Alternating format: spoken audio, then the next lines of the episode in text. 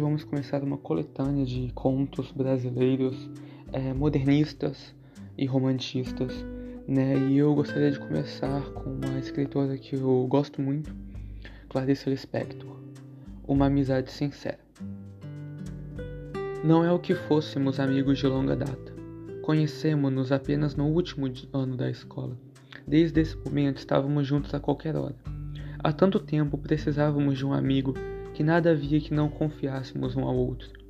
Chegamos a um ponto de amizade que não podíamos mais guardar um pensamento. Um telefonava logo ao outro, marcando encontro imediato. Depois da conversa, sentíamos-nos tão incontentes como se não tivéssemos presenteados a nós mesmos. Esse estado de comunicação contínua chegou a tal exaltação que no dia em que não tínhamos a nos confiar, procurávamos com alguma aflição o assunto. Só que o assunto deve ser, gra deve ser grave, pois em qualquer um não caberia a veemência de uma sinceridade pela primeira vez experimentada. Já nesse tempo apareceram os primeiros sinais de perturbação entre nós. Às vezes um telefonava, encontrávamos-nos e não tínhamos nada a dizer. Éramos jovens e não sabíamos ficar calados. De início, quando começou a faltar assunto, tentamos comentar as pessoas, mas bem sabíamos que já estávamos adulterando o núcleo da amizade.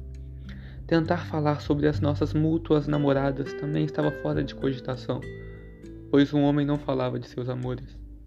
Experimentamos ficar calados, mas tornávamos-nos inquietos logo depois de nos separarmos. Minha solidão na volta de tais encontros era grande e árida Cheguei a ler livros apenas para poder falar deles, mas uma amizade sincera queria a sinceridade mais pura. À procura desta, eu começava a me sentir vazio. Nossos encontros eram cada vez mais decepcionantes.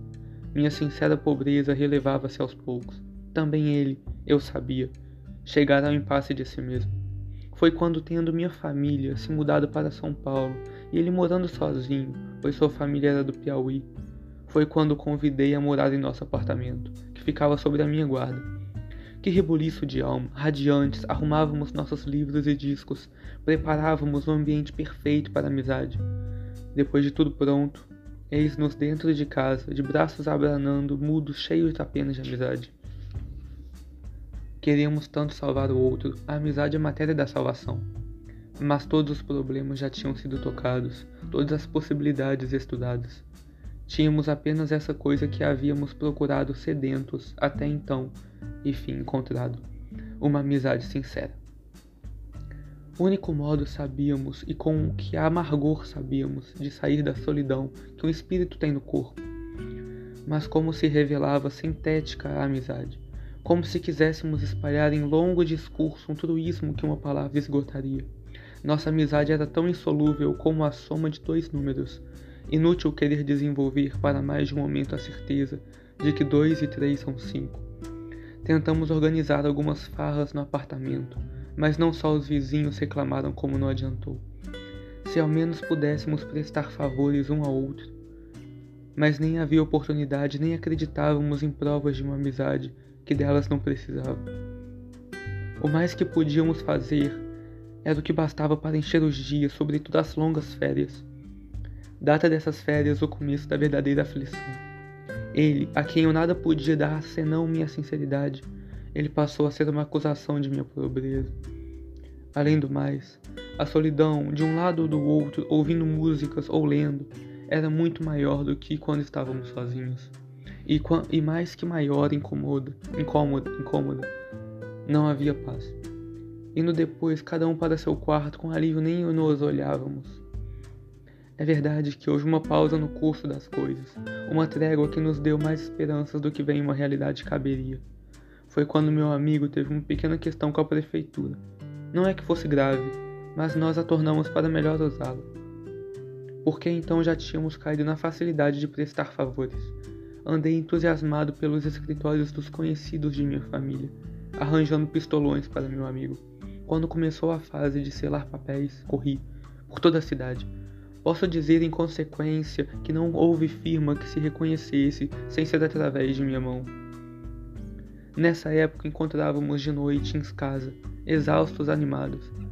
Contávamos as façanhas do dia, planejávamos ataques seguintes. Não aprofundávamos muito o que estava acontecendo. Bastava que tudo isso tivesse o cunho da amizade. Pensei, compreender por que os noivos se presenteiam, porque o marido faz questão de dar conforto à esposa e estar preparada e afanada ao alimento, porque a mãe exagera nos cuidados ao filho. Foi, aliás, nesse período que, com algum sacrifício, dei um pequeno broche de ouro àquela que é hoje minha mulher. Só muito depois eu ia compreender que ela também é dar. Encerrada a questão com a prefeitura, seja dito de passagem com vitória nossa. Continuamos um lado do outro sem encontrar aquela palavra que cederia a alma. Cederia a alma? Mas afinal de contas, quem queria ceder? Ora essa. Afinal, o que queríamos? Nada. Estávamos fa fatigados, desiludidos. Pre o pretexto de férias com minha família, separamos-nos. Aliás, ele também ia no Piauí. Um aperto de mão comovido foi o nosso adeus no aeroporto. Sabíamos que não nos veríamos mais, senão por acaso. Mas que isso, que não nos queríamos nos servir, e sabíamos também que eram amigos. Éramos amigos sinceros.